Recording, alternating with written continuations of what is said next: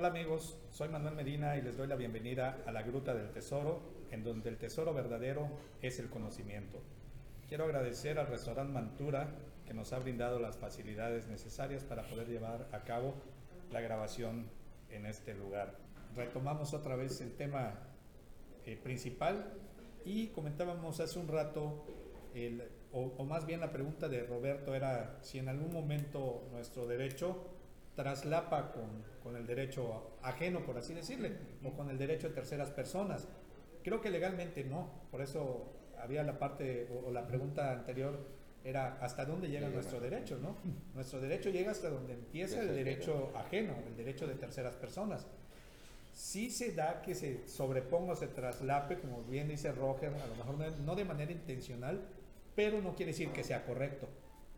¿Estamos de acuerdo? O sea, sí se da, pero no es correcto, no es porque correcto. en el momento que se da ya estamos violentando el derecho de, de la otra persona. Es. es. decir, legalmente nuestro derecho llega hasta donde empieza el derecho de los otros. ¿no? Y eso es lo básico para que nosotros, nosotros podamos decir, bueno, ¿cómo podemos hacer para realmente respetar el derecho ajeno?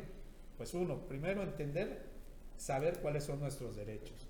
Dos, comprender qué es el derecho ajeno que todos tienen los mismos derechos que tengo yo. Y número tres, pues entonces tendríamos también que saber que tenemos obligaciones también. La constitución también nos marca obligaciones, ¿no? Entonces, el equilibrio entre obligaciones y derechos es lo que debe de crear la armonía, ¿no? Y nosotros también debemos saber que el derecho que tenemos no nos da derecho, valga la redundancia, a violentar o afectar el derecho de los demás, ni nos da derecho a cometer actos vandálicos, ni nos da derecho a cometer actos delictivos, ni nos da derecho a intervenir en las vidas privadas. Digo, no sé si estoy en lo correcto. En lo correcto.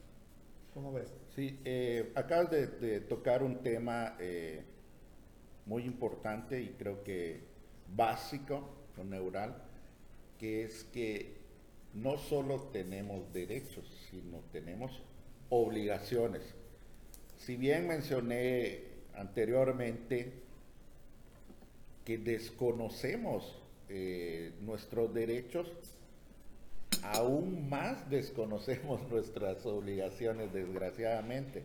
Muchas veces, enalborando ese, exigiendo nuestros derechos, no nos damos cuenta que también tenemos muchas obligaciones, ¿no? Eh, me viene a la mente un tema que, bueno, ya tiene algún tiempo que se ha puesto, pues no de moda, pero sí ha sonado mucho, que son los derechos eh, de los niños, ¿no? Muchos niños y adolescentes ahorita en el núcleo familiar, de repente cuando el papá o la mamá les exigen, pues el niño enseguida le contesta, ¿no? Es mi derecho, no me puedes hacer esto porque estás mal.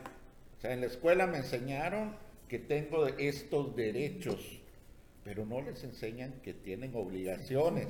Y esto no es solo en los niños, es en toda la sociedad, ¿no? Al final Todo, ese pensamiento de niños lo trasladas, lo trasladas a adultos. Así, efectivamente. Ese, ese, vas creciendo con esa mentalidad de que solo tienes derechos y exiges, exiges, y no te das cuenta que también tienes unas eh, obligaciones para con el Estado, para con la familia, para con la sociedad, ¿no? Entonces, si de repente nosotros en, ese exigir los derechos no nos damos cuenta que tenemos obligaciones y muchas veces no cumplimos con esas obligaciones y efectivamente cuando exigimos nuestros derechos no nos damos cuenta que empezamos a transgredir el derecho del individuo, de otro individuo o de nuestro semejante. Entonces, sí, es, es una línea muy delgada en la cual eh, por tal de exigir eh, lo, que, lo que tenemos o lo que nos da, las, lo que nos garantiza el Estado, de repente somos ya, eh, violentamos a nuestros semejantes. Entonces sí es una línea muy delgada y si no hay esa conciencia, no hay esa preparación, eh, es un lidiar constante. ¿no? Todo esto eh, en va, va, encaminado a tener una convivencia pacífica, un equilibrio, como dijiste, eh, pero pues el desconocimiento hace que ese equilibrio no se alcance, sino la balanza se inclina hacia uno u otro lado y por eso hay constantes conflictos, etcétera. Eh, pues lo vemos claro, ¿no? Algo tan simple como mencionaste, ¿no? Las manifestaciones. Oye, yo quiero pasar por X lado porque tengo eh, el derecho, al libre tránsito y lo tienen bloqueado. ¿Por qué? Porque ellos están exigiendo sus derechos de manifestarse, pero ya me están coartando mi derecho de libre tránsito. ¿no? Y ellos están, eh, quienes se manifiestan, están seguros que su derecho es el de manifestarse. Pero pues yo también, importar, sin importar, efectivamente, ¿no? Entonces ahí empieza a ver, ese es un buen tema para otra no solo las marchas, las manifestaciones en general, que efectivamente comentábamos hace un rato, que constituyen también un derecho, pero que la propia constitución te, te, regula. marca un límite que no debes de traspasar, ¿no? Sí, y ahí ya nos, eh, efectivamente es un tema aparte, porque ahí, ahí nos iríamos a que muchas veces estas manifestaciones se hacen de esta manera porque lo que ellos argumentan es que si me manifiesto de acuerdo a lo que eh, mm, de, acuerdo a lo que me permite el Estado, nunca me van a hacer caso. Entonces tengo que manifestarme de una manera quizás violenta, quizás eh, mm, pues eh, haciendo pinta, rompiendo, etcétera, porque para que me hagan caso, el Estado, ¿no? Pero pues ya, ya, es un tema profundo y, en, otra plática.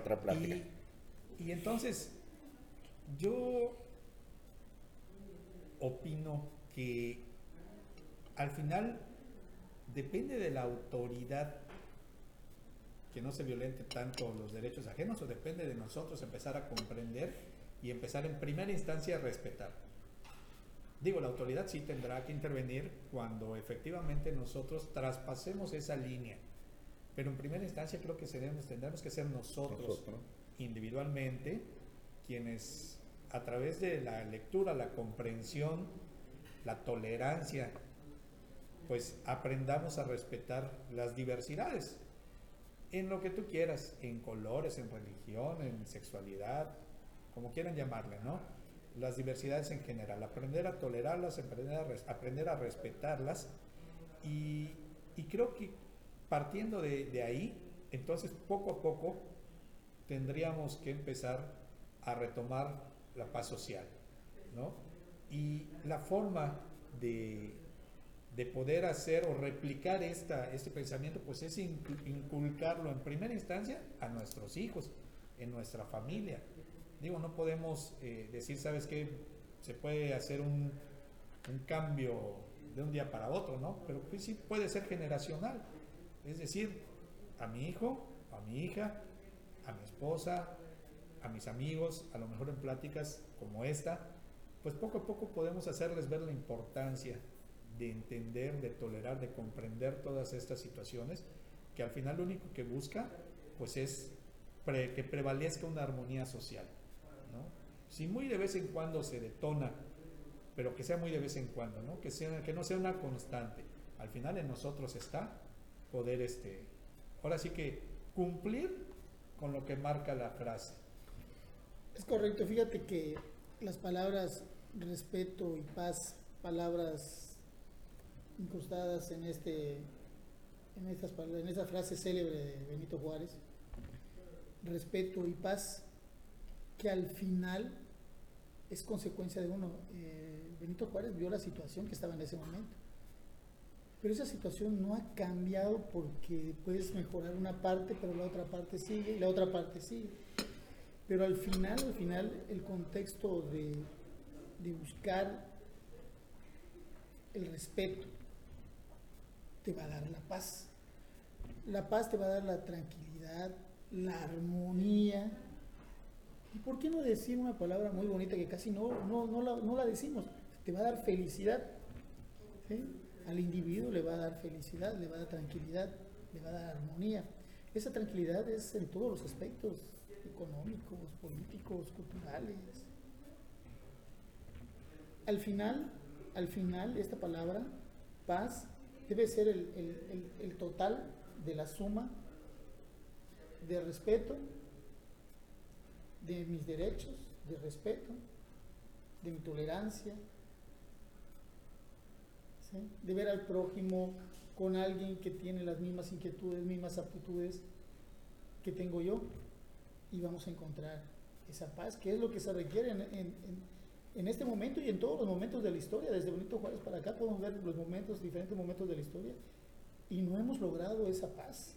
La independencia no nos dio paz, la revolución no nos dio paz, la situación actual no nos da paz. ¿Sí? A veces en, en el hogar las cosas pasan, no hay paz. Entonces, este, fíjate que este juego de palabras, o sea, eh, eh, en este en esta frase célebre que, repito, dijo Benito Juárez, tuvo mucho cuidado con sus palabras porque todavía, todavía están vigentes. Esa frase que lo teníamos allá en un libro de historia o en, algunas, este, lo escuchamos, está vigente todos los días.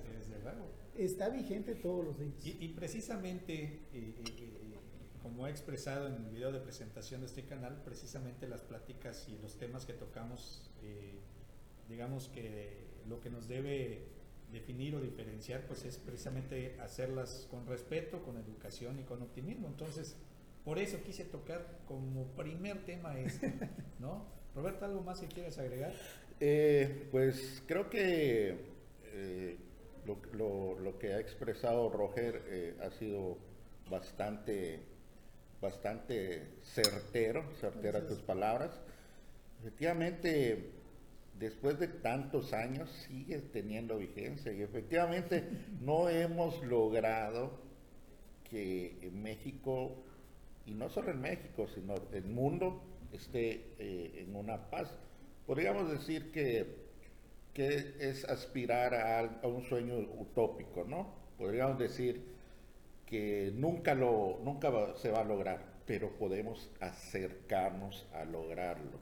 Quizá no podamos vivir completamente en armonía porque somos seres humanos y, los seres humanos pues no son perfectos, pero podemos acercarnos a esa utopía y mientras más cerca estemos, pues ahora sí que vamos a alcanzar quizás un poquito de esa paz que hacías mención, ¿no?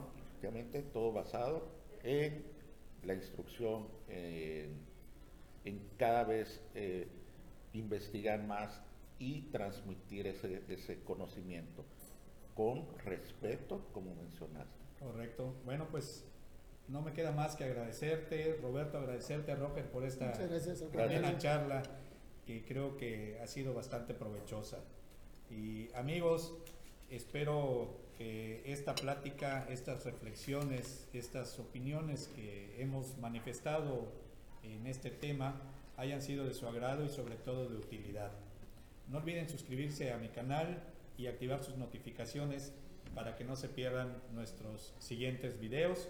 Soy Manuel Medina y me despido no sin antes recordarles que si pretendes lograr un verdadero cambio, empieza por cambiarte a ti mismo. Evoluciona. Les envío un abrazo fraterno desde Chetumal, Quintana Roo. Hasta pronto.